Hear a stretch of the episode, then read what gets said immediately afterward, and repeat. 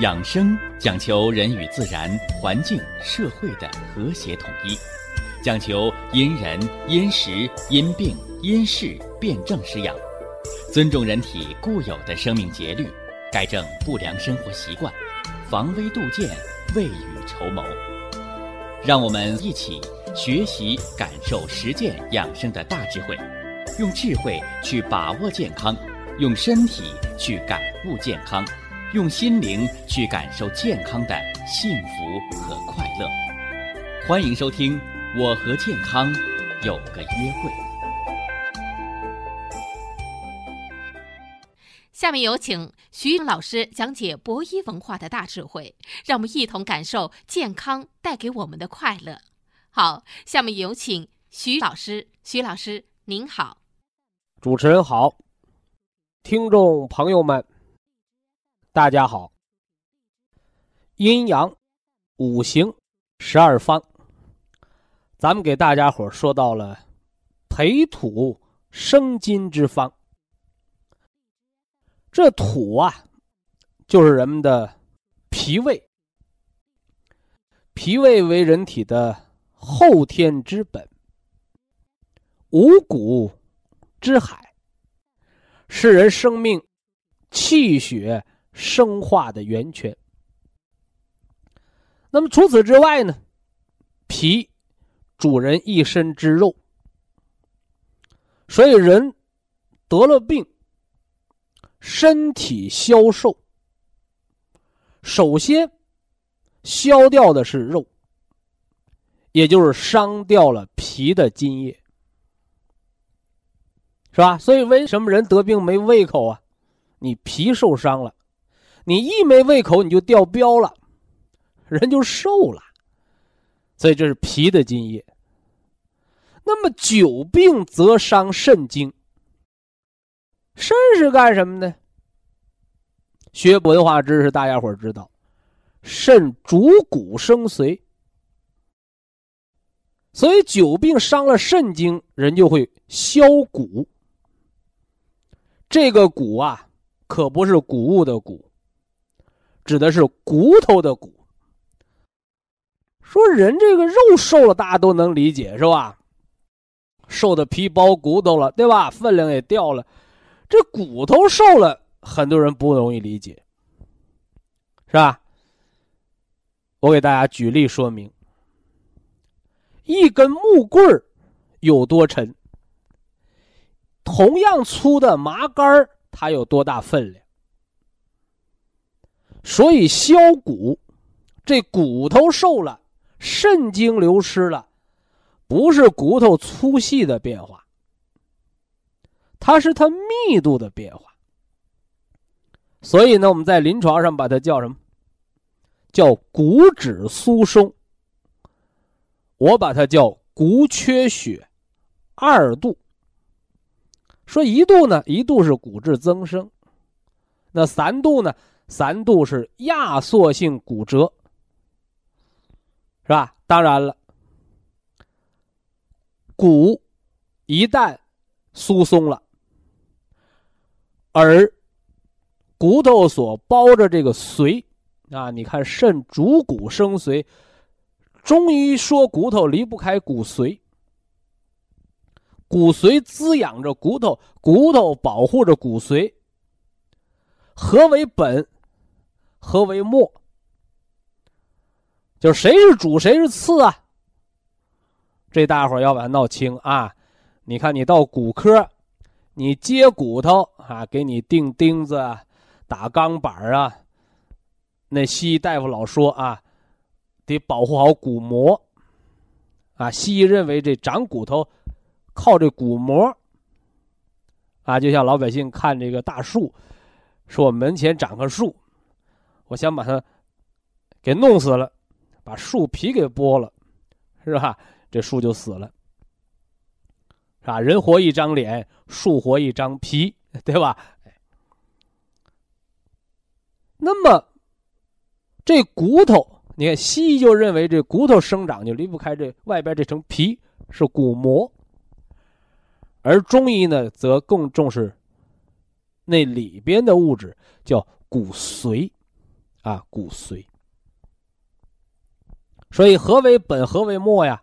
髓为本，骨为末。所以就得出这么一个推理啊。今天的骨质疏松，就是明天的脑萎缩、脑髓的空虚。那回过头来，有人说：“徐老师，你说晚了，我已经得上脑萎缩了啊！”我告诉你，昨天的骨质疏松，比你那今儿的脑萎缩得的更早。所以看到了补养肾精的季节，好多人都在吃这个杜仲骨碎补，增加骨密度。好多人就问我了，说吃了这个骨碎补，我颈椎好了，腰椎好了。我怎么记忆力还好了，睡觉好了还不起夜了？我说这就是人的一个自我选择，是吧？什么叫自我选择？就是一个生物的物竞天择，它一定要先保那个本，后养那个什么呢？末。本是树干，末是树枝嘛。所以告诉大家呀，你别看你吃的骨碎补，它的保健功能的研究是增加骨密度，它的批文也是增加骨密度、骨病，而有关肾经的髓和肾的足水纳气，所以夜尿多呀、老失眠呐，是吧？包括这个脑髓空虚、记忆力下降，哎。你吃骨碎补，这叫搂草打兔子，是吧？你去割草去了，正好赶上有野兔，逮不逮呀？逮到的，啊，这一顺水是吧？所以这个在中医中药食疗药疗当中叫什么？叫异病同治。说那骨病它是外科的病，那脑萎缩、脑髓空虚、失眠，那是内科的病。是吧？表面上是不同的几种病，而中药、中药的食疗、补肾的食疗却可以异病同调。什么意思？因为它的辩证是一样的啊，都是肾经的亏虚，是吧？这个我就不多说了啊，因为咱们今儿还要重点的说这个培土生金之妙。说说培土生金怎么说说说到骨头这儿了？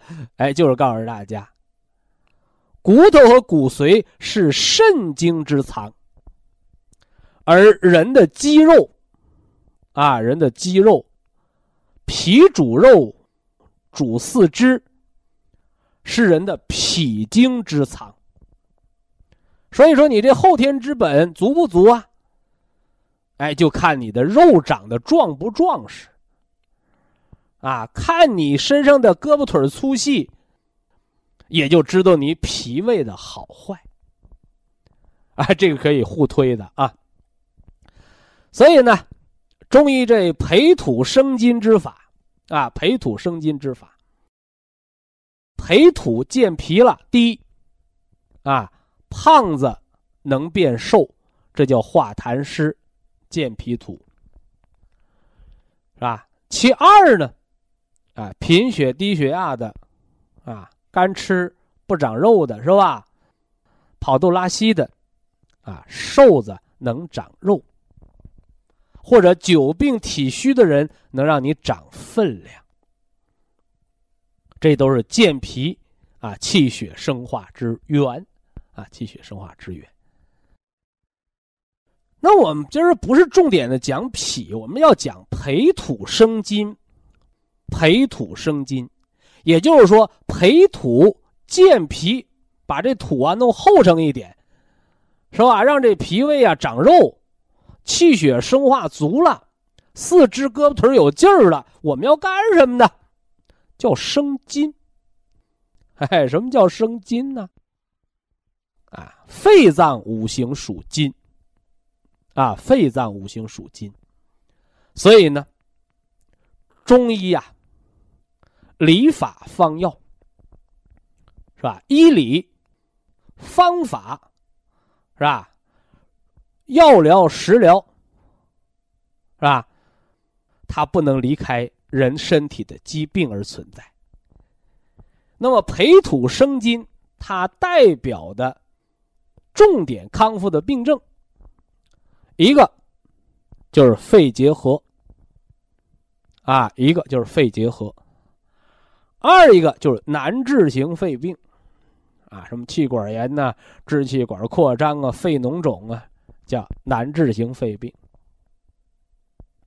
第三个呢，就是易感冒，啊，易感冒。你看啊，这中医的特点啊，它绝对不是头疼医头，脚疼治脚，是吧？说你咳嗽，我就给你止咳。啊，你看，其实止咳呀，这个说法本身是源自于中医，是吧？但是呢，几十年的中医结合啊，中西结合。中医和西医这么一掺和，是吧？就像好多老百姓啊，特别是那个北京的听众啊，北京的朋友，他说：“我们现在这中医啊不正宗了。”什么叫不正宗了呢？现在好多中医他也在用中药，但是他拿中药按着什么呢？按着西医的那个用药的方法去用。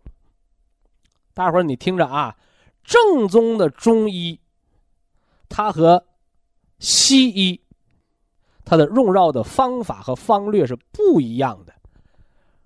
啊，说怎么个不一样？你听着啊，就在这儿，哎，这就是咱们阴阳五行十二方的高明地道的地方，是吧？有人说，徐老师是吧？健康管理。我们改变生活，我们调养起居，是吧？你和医院，或者你和那个普通的吃保健品，它区别在哪儿？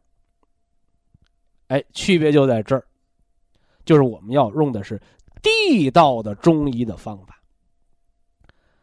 说什么是地道的中医的方法？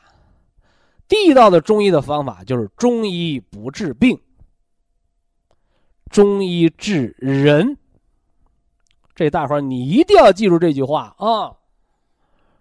就什么是地道的中医？就是中医啊，地不地道，区别在哪一块治病的中医是不地道的，而唯有治人的中医才是传统的、经典的、正宗的、地道的中医疗法。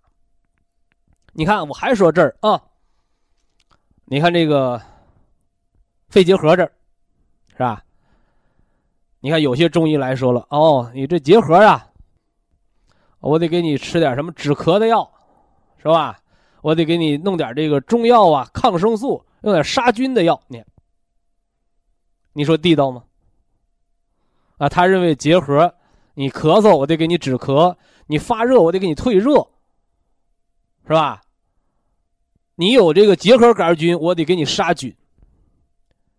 这是拿着中药，用的却是西医治病的那个对症治疗的思路，所以这叫中药西用，这是不地道的。那什么是地道的？哎，这是地道的。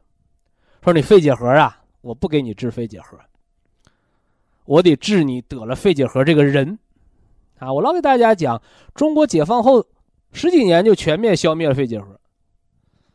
是吧？现在肺结核人特别少。前段时间一个老太太得肺结核，还问我：“哎，我我家里有小孩小孙子，我能不能传染给他呀？”嘿，我说你想传染给人家都传染不上。他说：“那为啥呢？”我说：“中国已经消灭了肺结核，那我咋还得了呢？”我说：“你是百里挑一呀，千里挑一。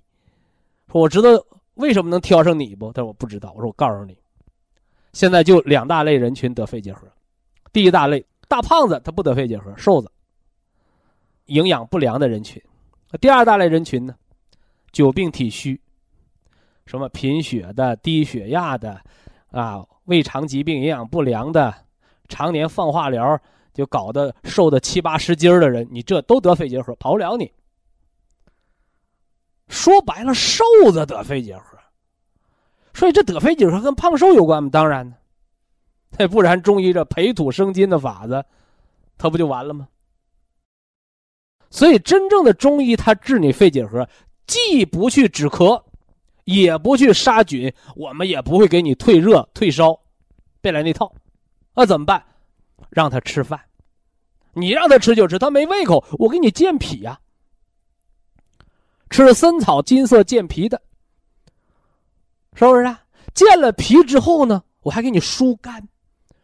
还说你得给我疏肝呢，我吃那抗结核药把肝都伤了，是不是啊？你吃那护肝片是给你那个西药保肝的，我说我这个我给你吃绿色参草，我给你吃这个姜黄疏肝解郁，我是给你调肝养脾。大家一定记住啊，肝木克脾土，这人脾胃不好的人，第一要健脾，第二要疏肝。就像你种地。他为什么要把地呀趟成一垄一垄的？就包括那个水田，他插秧先要把地泛起来，叫松土。什么叫松土？现在都是铁犁，那早年就是木犁，拿木在土当中把它疏松了。有了木的疏松，木的调达，这土才有氧气。就这么个道道是不是？哎，所以这是培土生金之法，一要健脾。脾胃足了，你那肺金才能得到滋养。哎，所以这是培土生金的奥妙，而不是咳嗽就止咳。记住，咳是人的一个自保，你把咳止住了，痰出不来，里边不就感染了吗？所以不是盲目的止咳，而是从它的源头，从脾那儿把痰化掉。咳这儿让它接着咳，吃上虫草让它有劲儿咳，把痰咳干净了。脏东西形成的咳干净了，源头调整好了，不产生了，这才是中医的正本清源、培土生金之妙。以下是广告时间。博一堂温馨提示：保健品只能起到保健作用，辅助调养；保健品不能代替药物，药物不能当做保健品长期误服。给大家讲了这个培土生金，专门来调养肺结核，以及呢久病体虚的咳嗽、咳痰、支气管扩张，哎，最轻的那个就叫容易感冒，是不是？啊说到感冒这儿，我还得给大家伙多说两句啊。呃，在西方医学认为呀。说这感冒，感冒的学名呢叫上呼吸道感染，是吧？西方医学认为这鼻子，是吧？那那句话怎么说了？啊，说这鼻子它是个气道，是个气门啊，是人体之门户。所以一感冒，还一打喷嚏，一流鼻涕，多，哎，就是好多疾病的开始。大家伙，但你一定要知道，这感冒只是一个百病之始，它绝对不是百病之源，是吧？有人说徐老师，你这是咬文嚼字啊！啊，百病之始的始是开始，百病之源的源和开始有什么区别？区别大着了，源是源头。啊，源是源头，源是原因，所以感冒没那么大的作用，啊，感冒没那么大作用，或者我们现代医学可以直接把它叫做叫感冒是疾病的什么呢？叫第一站，也叫第一症状，啊，只是这么说，是吧？所以说，你像这小孩老爱感冒。啊，那医生一说，这小孩儿有鼻炎啊，或者这小孩有扁桃腺炎，是吧？那如果感冒久治不愈呢，得了肾炎，得了心肌炎，得了肺炎，是不？甚至高烧不退，烧成血小板异常了，你说怎么办？但这些病真的是感冒给闹这么大的火吗？啊，非也。所以呀。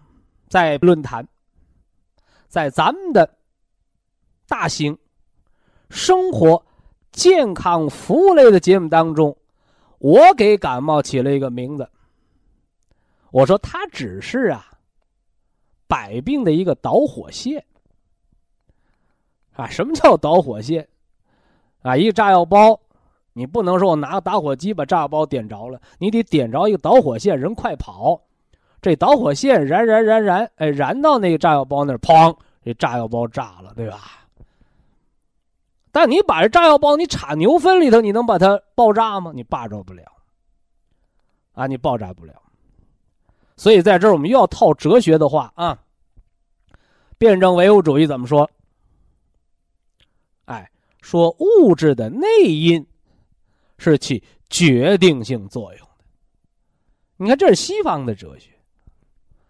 那么中医讲的，中医讲你得不得病，不是你外边长多少头发，也不是你鼻子、咽喉，不是这些毛病，什么毛病？问问你的内脏。所以叫肺开窍于鼻，啊，肺开窍于鼻，肝开窍于目，肾开窍于耳，心开窍于舌，脾开窍于唇。所以说，你眼睛老花了，你别老琢磨我点什么眼药水儿，你先琢磨琢磨，我是不是保保肝儿啊？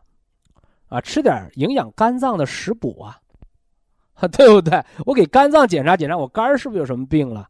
脏腑系统，对吧？你说我耳朵聋了，你别老想着说我这耳朵聋了，我是往耳朵里边滴点什么耳油啊？你要看看你是不是肾经亏了。肾开窍于耳，是不是？说一样的道理啊。说最近说话不怎么好，老咬舌头，舌头不灵了。哎呦，心脏病。所以中风失语不会说话，你往舌头上扎针灸有什么作用？你要先把心脏养好，铁皮石斛内养心神，你心神好了，叫言为心声。是吧？所以中国人讲叫这人能说会道的，是吧？你当他那嘴就是个音箱啊，哎，叫心有所思，言有所表。所以，但凡能说会道的人，这人首先他得聪明，他那心得想到那儿，他嘴才能嘚不嘚嘚不嘚嘚不出来，对不对？啊，都给你个稿，你照稿念，那你就成了什么呢？话匣子了。你顶多就是个音箱，为什么呢？言为心声，你照稿念，你嘴嘚啵嘚啵嘚啵，你表现的是人家的想法，是不是？人家的想法。哎，所以照稿念，他这只能录音，他不能现场，他没法现场发挥啊。人一问你那边稿没出来，你答不出来呀，对不对？哎，说这个，那这和感冒有什么关系？一个道理啊。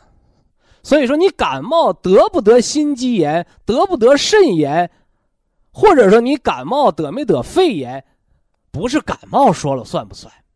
感冒就是打火机把火一点着，你是炸药你就爆炸，是不是啊？你是牛粪呢，你顶多到那儿它就熄灭了，就这么简单点事儿。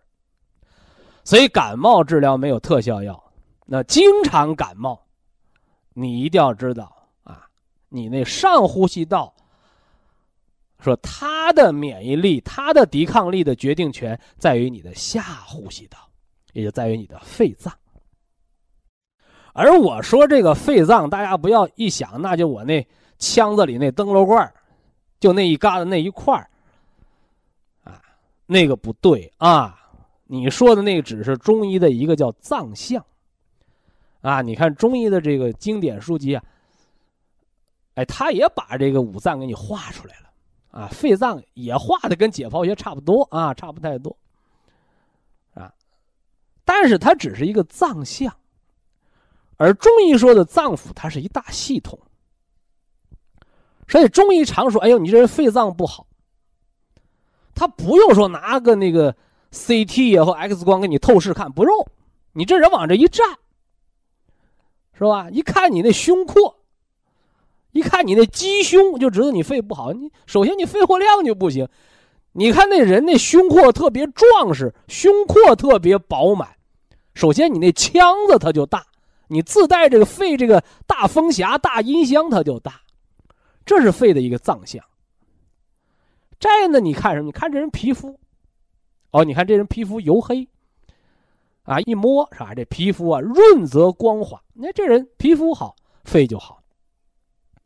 反过来，你看这人皮肤啊松松垮垮的，就就跟那沙皮狗似的，一拽一提了多老长，你 你这人说话肯定没劲儿，肺气就虚了嘛，是不是啊？皮肤松弛，那肺还主皮毛啊。你看人那头发一头秀发乌黑锃亮，那你看原来养那宠物狗都上早市给买那猪肺子，回来炖了给那个狗狗吃那肺子，越吃毛越亮，以形补形啊。回过你头来，你看那肺病的病人，枪毛枪刺儿的，那头发怎么梳它也不理顺，哎，不但不理顺，那头发还分叉还老掉头发，枯黄，啊，枯黄。哎，这是肺的表象。啊，肺的表象。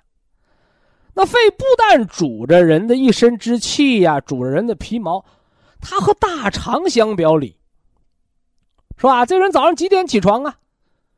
说天没亮呢，太阳刚出地平线，天边刚出鱼肚白，人一翻身起来了，说我起床很痛快，肺脏好，起床他就上厕所。是不是啊？魄力足，上厕所两分钟搞定，没有便秘，这人做事嘎不溜丢脆，有魄力，适合当领导。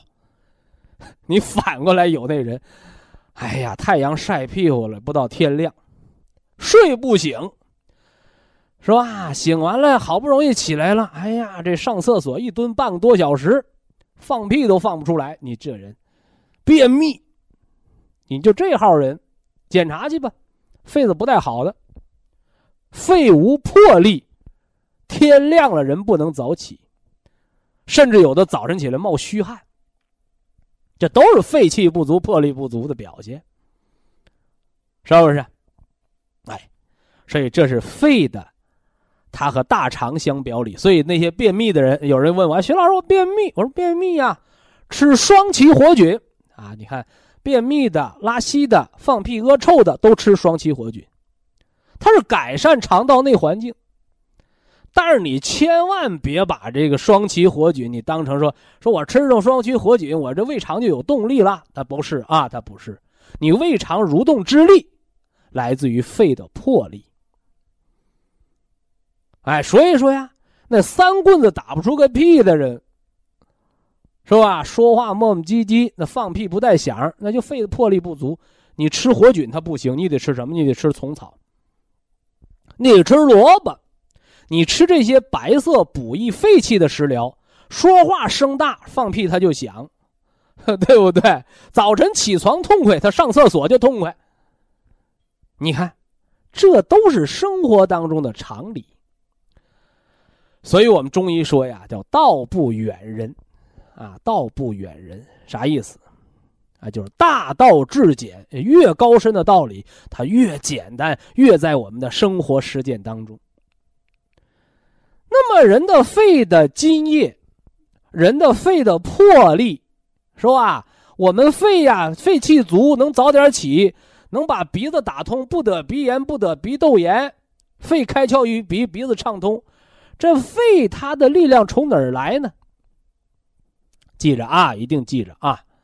这中医五脏五行相生啊，叫脾主肉，肉生肺。你身上有多少肉，你那肺的津液魄力就有多少。所以说，你甭看那健美操运动员啊，你看那健美运动员，好家伙，那瘦都是棱子肉啊！男的那叫叫叫什么？叫八块腹肌，女的那叫马甲线。这一使劲，浑身棱子肉。我说这号人，你给他吹个空调，立马感冒。到医院，这号人感冒吃药还不好，还容易得肺炎、肾炎。说那瞅那肉可结实、可强壮了。我说告诉你，样子货。告诉大家，就是人浑身长都是棱子肉的这样的人，得个病就要命。为啥？他没免疫力。你就告诉咱前几年，是吧？我还很小的时候，前三十年吧。我才七八岁的时候，那到过年家里边杀年猪都说，给我来块肥肉，这肉好吃不塞牙呀，香啊！你看现在谁还吃肥肉？说那时候人亏的，他吃点肉，他能生化气血，滋阴呐，啊，是吧？你现在人呢？哎，恨不得把那点肥肉都扔他。哎，我怕升高胆固醇。我告诉你，没了它，你更高胆固醇。啊，前几年说买肉别买瘦肉精，把那肉，把那猪肉不管多壮，一切开，原来呢农村粮食猪它有成肥膘，肥膘下面是肌肉瘦肉。你现在猪不管多肥，一切开贴着肉皮就是肌肉，几乎没有肥膘。那说这麻烦，这肉吃了瘦肉精了。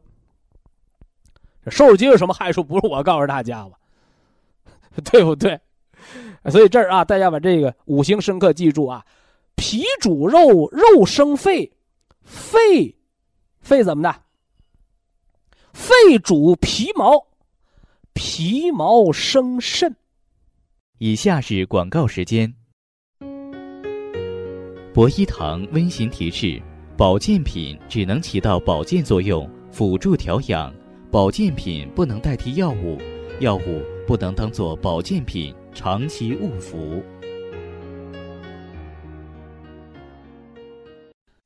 这阴阳五行十二方啊，是对人体啊慢性疾病的一个全面的辩证。首先是阴阳方，是吧？这阴阳方呢，说的就是元气之。阴血和元气之元阳，补阴血，咱们喝的是牛肉补气汤方，牛肉氨基酸营养液。呃，补元阳呢，补元阳用到的是长白山野生葡萄的葡萄籽提纯的原花青素。我们说叫以人补人专门养人细胞核的能量，是吧？而实际上呢，现代医学证明，原花青素抗自由基、抗动脉硬化，是吧？来消除人体的疲劳感。啊，什么叫疲劳感呢？你说我积劳成疾，干活累的。这个疲劳感是你累出来的，而人没干活也有疲劳感，是体内代谢垃圾的一个堆积。所以呀，这原花青素也被命名为叫迄今为止啊，啊世界上最广泛啊也是最高效的抗氧化剂之一啊。呃，有人说那个虾青素。是吧？说虾青素的抗氧化作用，啊，比这原花青素好，啊，那只是在实验室，啊，只是在实验室。你想吧，虾青素从虾壳里提，是吧？从那虾头里提，啊，你和用葡萄籽一万粒葡萄籽提纯一粒原花青素，你说哪个取材更容易、更广泛呢？啊，所以啊，实验室的科学。转换为大规模的，是吧？工业化的生产，才叫真正的转换为生产力。啊，你老是拿实验室说话，老百姓用不上，或者老百姓啊用不到那么高的浓度，那是起不到作用啊。呃，十二方，阴阳方为首，啊，五脏呢是十方，啊，五脏十方。五脏这十方，我们讲了四个了吧，是吧？今天算是一个小小的总结，是吧？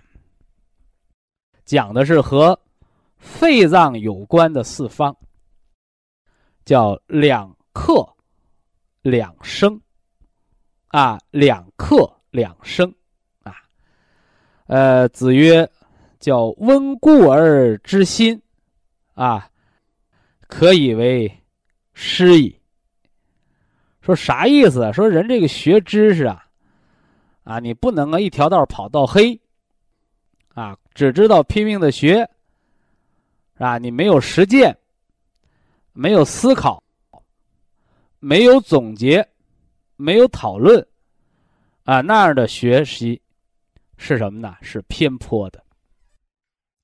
所以咱们论坛呢，这阴阳五行十二方，呃，今天呢，我给大家简单的做个小结啊，简单做个小结。就说的是肺脏，它的生克四方。啊，我们先从克讲起的，是不是啊？啊，讲了金木相克之方。啊，金木相克之方，给大家讲了这个雷诺氏综合症，是吧？白塞氏病，是吧？关节炎、微循环障碍，想要微血管畅通。你光靠活血化瘀的药是不行的，是吧？血过不去啊，血管不通啊，所以要先过气后过血，是不是啊？所以风湿类风湿性关节炎，哎，你要先解决人得病的原因，让风寒进不来，哎，叫肺主人一身之皮毛。其二呢，你要解决什么呢？哎，正气存内，邪不可干。啊，解决肝藏血、血行风去的道理，这是金木相克之法。这金克木，啊，那谁克金呢？哈哈，火克金。啊，给大家讲了肺源性心脏病和心源性哮喘。你看啊，这俩病的人都是。后期带喘的，是吧？颜面浮肿，下肢浮肿，心慌胸闷，插着氧气瓶子，是吧？挂着心电监测，是吧？活活不了，啊，说死，那就是一小会儿，一口气儿的事儿。这口气儿倒不上来，小命玩完。但是病因不同，是不是啊？所以火克金，谁是火？啊，心脏五行属火，所以心衰导致呼衰，你要以心为重，啊，呼衰导致心衰呢，你要以肺气为主。哎，这给大家讲了红加白的道理，是吧？什么是红啊？啊，红就是我们红色养心脏的，是吧？铁皮石斛。西洋参、红景天，啊，说是养心脏，啊，实际上它养的是心包，是吧？在中医经典理论当中来说，叫心为君主之官，是吧？这心脏是不受邪的，哎，所以怎么办呢？所以所有治心脏病的药，实际上都是在养心包，啊，养心包，是吧？化除心包的积液。是不是啊？补充心包的气血，啊，心包好了，哎，心脏就好了，这么个作用啊。所以呢，这个火克金，讲的就是心肺同调啊，心肺同调。铁皮石斛、西洋参、红景天，其实铁皮石斛是养肝血而强心脏滋阴的啊。而西洋参呢，就补肺气的，是吧？而且补而不燥。红景天呢，耐缺氧。上西藏的人谁没吃过红景天？火车去的也好，汽车去的也好，坐飞机是吧？哎，你的座位上都给你提示着啊，吃红景天提高心脏耐缺氧的能力。哎，但是别忘了啊，叫独木难成林，哎。所以红景天你是单独用，啊，还是把它组方用，那作用是不一样的，啊，啊，这是红色养心，是吧？什么睡觉不好的、冠心病、心律失常、心慌、抑郁症、心神不宁，哎，实际上呢都是心包有了淤血，或心包有了寒邪，哎，所以呢，在咱们的五脏辩证当中。红色养心包，我们都简单的说养心啊。养心。红加白啊，心肺同调啊，心肺同调，这是两克。呃，还有两升，我就一带而过了啊。一升啊，叫什么呢？叫培土生金啊，培土生金是这个脾脾脏得到滋养，脾脏为人的后天之本。脾胃是人气血生化的源泉，是吧？这脾胃它主人一身之肉，它又主着人的四肢，啊，主着四肢。所以脾好的，你长肉，四肢胳膊腿勤快；脾不好的，人瘦削，或者是一身痰湿、大水胖子。哎，哎，那胳膊腿呢乏力。哎，所以啊，人有累出来的病，就有懒出来的病，所以懒出来的富贵病，也是脾虚。所以健脾可以养四肢有力，反过来呢，咱们四肢勤活动活动，也利于脾胃运化食物，啊，这是相反相成的啊，哎，这是健脾培土生金。我们给大家讲的这个病例啊，张仲景老先生啊，人家叫理法方药啊，这也是把中医上升到了一个什么呢？啊，阶段。理要有医学之理，法要落实到具体的规律，是吧？方就是手段呗，对不对？药方是吧。而药，说的就是药材食材的选择，啊和组合使用。这培土生金之方呢，我重点给大家讲的两大类啊，一个说肺结核啊，啊旧社会高发的疾病，啊新社会已经消灭的疾病，所以肺结核你杀菌呢，是吧？你抗结核啊，你是西医大夫。啊，抗来抗去，肝肾受损，结核没治好，那面肝肾剩下半条命。你是治病还是自杀？你自己细掂量啊！哎，找到中医明确了啊，肺痨之病，啊，肺痨之病，啊，表面上肺结核是肺病，而实际上其根源呢都是脾脏的病，啊，脾弱而肉消。啊，脾胃弱，你肉就消瘦啊。啊，而五脏的生科我讲了，脾主肉，肉生肺；肺主皮毛，皮毛生肾，这是它有的生克规律的。哎，所以呢，你到中医这儿治肺结核，没人给你杀菌，啊，你不要说啊，那中药又提纯了，啊，你看那个那个诺贝尔奖啊，青蒿提个青蒿素把疟疾干掉了。是吧？那大家最近看新闻可看了，对吧？当这个人青蒿素抗药的时候怎么办？是吧？中药提取物青蒿素它不管用，抗不了疟了怎么办？抗不了疟疾怎么办？就用原草。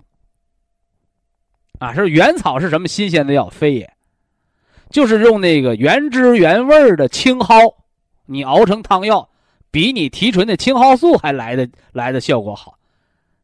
是吧？所以提取物抗药了，哎，你用什么呢？你用纯中药，它不抗药，是吧？你看这个青蒿素已经上升到诺贝尔奖的级别，那么我就告诉你，中国传统中药高诺贝尔奖几个台阶，那了不得的事儿，是吧？青蒿素拿奖的，青蒿素也有治不好的疟疾，怎么办？还得用原的青蒿，就用青蒿熬中药。是吧？大家看新闻了吧？这不是我讲的，是科学家自己说的。所以这是中医药文化的博大精深，是不是？所以中医调难治型肺结核，不是给你杀菌，是给你健脾。所以培土生金，金加白。啊，哎，什么人容易得肺结核？营养不良的人群。所以得肺结核什么时候好？长了肉你就好了呗，脾主肉嘛。啊，又给大家讲了，哎，感冒是吧？慢性呼吸道感染，感冒不是病，肺虚是关键。肺虚病根在脾虚，啊，这是给大家做个小结啊。非常感谢徐正邦老师的精彩讲解。下面有请打通热线的朋友，这位朋友您好。您好，徐老师您好，好，嗯，您辛苦了，不客气。嗯，我是齐齐哈尔市的听众，哦，黑龙江齐齐哈尔的听众，啊，今年六十七岁，六十七了，嗯，嗯，我是从广播里听到您的讲座的，挂你的电话非常激动，哎，别客气啊，慢慢说 啊，嗯，我这没用着，我听了听你广播听半年多以后吧，就觉得你讲的非常好，嗯，所以呢，我在没用之前吧，我就有高血压，哦，嗯，糖尿病，哦，这都是大病啊，有名牌疾病吗？嗯可不呗，你说完了那个还有肾还有结石，哦哟，还哦。还积水，呃，这俩比刚才那俩还还严重。是不是啊？那你你高血压、糖尿病，那也都活得好好的，但你肾结石、肾积水，那就要命了，容易啊。啊啊啊，结石叫疼的要命，那积水就容易肾坏死吗？你看，嗯是不是啊？颈椎也不好，那个结石和积水怎么样了？结石积水我也排片了，排片了吧？结石吧，它因为它是是那个呃泥沙状的，泥沙状的，嗯，它不是说那个大块儿的，这泥沙的。完了泥沙状的，它得往下化呀。啊，对呀、嗯，对呀、我我就用咱们保健品黑的，泥沙样结石，咱们吃博一堂保健品就跟刷碗似的，啊你碗里装上沙子和上泥了，啊泥碗你不用手，你就拿水冲也能冲下去，知道不？啊啊啊，但泥碗你搁泥汤子里涮，永远涮不干净。啊啊，你之所以长泥沙样结石，嗯是你第一条，你嗯肾里边比较浑浊。嗯嗯为什么浑浊呢？嗯就是你尿液成分不好。啊啊，二一个是你肾的化的能力，就是往下利湿的能力弱。啊啊肾阳虚，比如你喝凉水，解湿加重，记住啊。嗯着凉了，冬天不穿棉裤，解湿加重。嗯哎，嗯渴了不喝水，解湿还加重。嗯嗯对，吃的太咸了，那解湿也加重。嗯嗯哎，所以这些你知道了，我怎么样才能让我那个肾，我的血液变得清亮？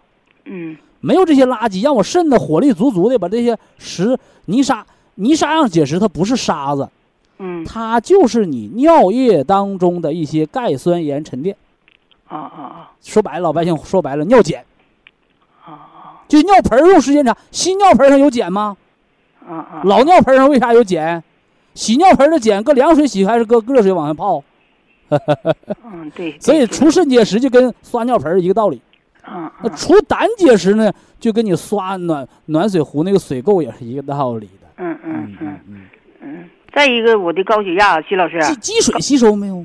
积水吸收了，哎，这就最好。积水吸收，你那肾就解除警报了。嗯嗯，老胖着不行，嗯嗯你肾老胖着，慢慢急性期是肾积水、肾肿大，超过半年到一年，肾萎缩了，变小了，功能减退，麻烦了。嗯嗯，所以你这积水消了，说明就肾叫水道通了，嗯嗯对，肾这个水道通了。肾积水不是肾这块有一滩水，啊是肾肿了，啊啊啊你明白吧？啊啊，完了，你积水消了，说明水道通了，这块不纯尿了，往下排了。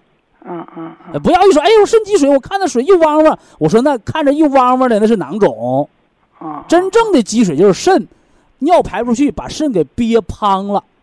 嗯你就肿肿就让人打肿脸充胖子那个肿，你那看着脸上有一汪水吗？不是，是脸变胖了，但是胖肿。嗯这这道理能听懂了吧？啊，明白哎明白好，徐老师，嗯，我的高血压吧，血压高吧，一一没用没用咱们博医堂产品之前，我是一百八一百，哎呦，嗯，血压高，血压高。现在呢，通过这个嗯大半年吧，将近一年的调吧，现在血压是一百四七十。一百四七十，不光你要感谢我，你那心脏都得感谢我。徐老师啊，我想问你一下，我的压差还是有点大吧？我要说这个事儿呢吗，啊，哎，你那个高压一百四叫正常，对呀、因为你六十七，你不是十七十八了。是是，完了呢，你说我压差太大呀，我低压我低压七十啊，嗯，这个不叫压差大，嗯，这叫啥？这叫低压低，低压低，啊，肝血亏呀、肝血亏。我为什么说你那心脏得感谢我？对，你说你当时一百的一百八，嗯。你那心脏活一年，等于干十年的活，对呀，就容易心肌劳损。嗯。你现在七十一百四，嗯。高压正常，脑供血足了，低压低点，你等多浑身没劲儿呗，嗯，力量不够，肝血不足吗？嗯，但最起码你心脏现在是一年干一年的活儿，不用一年干十年活儿，你那心脏不会劳损，不会累垮了。嗯嗯对，那怎么长低压呀？嗯喝点人参五味子酒，吃点绿色颗粒，啊。平时晚上早睡，早上早起，平时重活不干，勤溜达，啊。你低压就涨上来了。啊啊啊熬夜低压就掉下去，耗肝血，嗯生大气低压就掉下去了。嗯嗯你天天干劳累的活儿，我低压，我低压才七十，你家就交一百块钱电费，你还点空调、使洗衣机、使电烤箱、点电炉子，你正找这些用电量大的电器用，那你家电费不提前停停电呐？对对所以你低压低，你肝血不够，一定要明白这道理头对啊。对对，所以说你嗯不要我压差大，我是不是还得吃点降压药啊？那你家没有电费，你让别人家也停电呐？就是啊，你要把高压人正常一百四，你再给整到一百一二，那你这回真成低血压了，嗯嗯。明白吗？现在这呃呃徐徐老师这血压调的我非常，我也挺满意的。嗯，再一个就是我让吃降压药不了？降药不吃了，好好好，不吃了，我就不吃，现在吃安泰呢，不吃了，，非常好啊。嗯，不吃了。我再一个我就是血糖安的问题泰里边的天麻对于补肝、把低压调上来也有好处啊。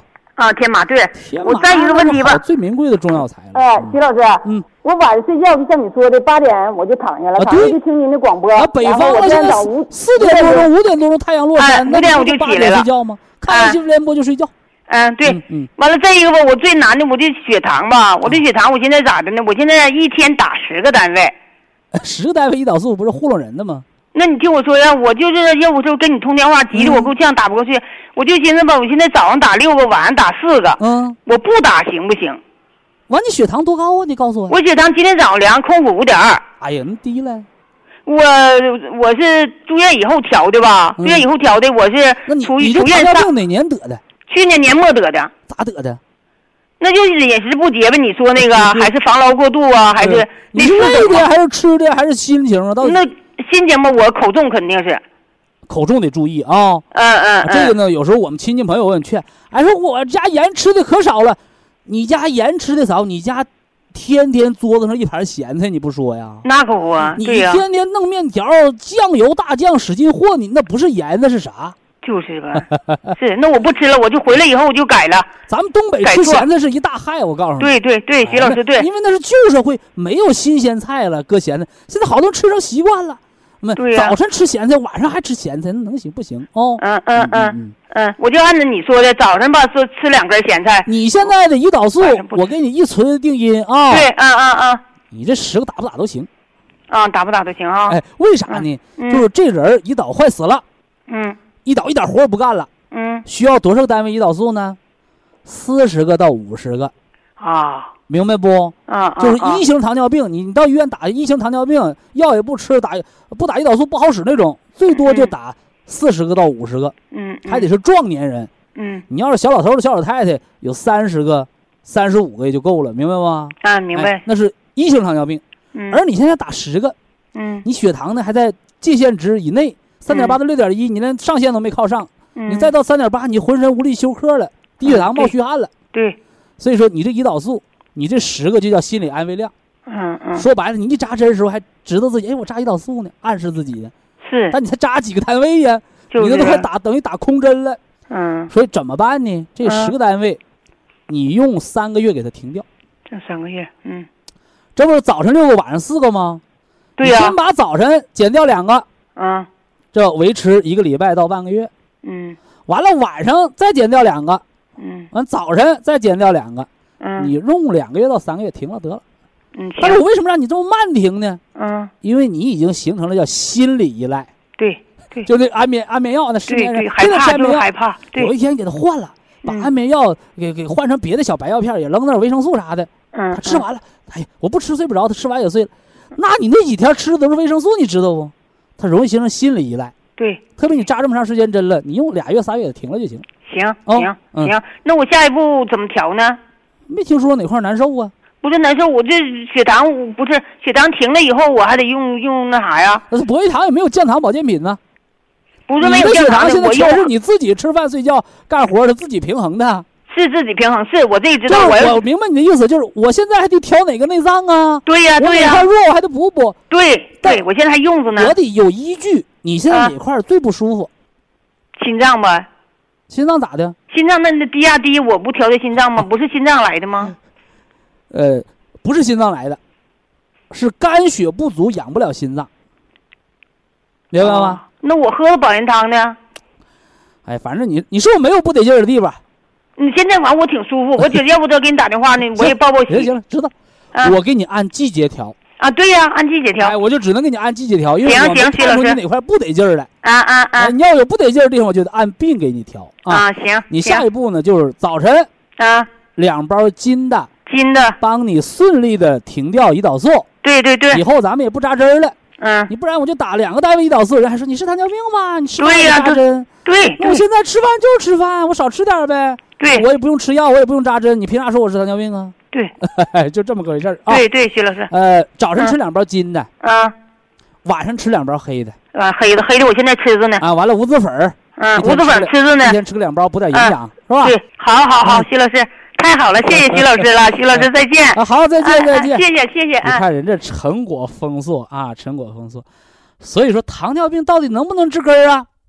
我告诉大家，糖尿病刚得的都能治根儿。说为啥呢？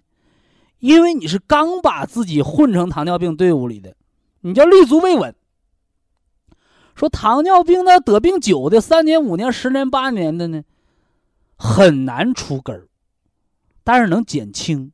那啥意思呢？你的身体已经适应了那个病态的身体，你都习惯那个病态身体。我怎么样从你让你从疾病的习惯当中回到健康的习惯当中，就需要一个漫长的两年、三年甚至三年、五年的阶段。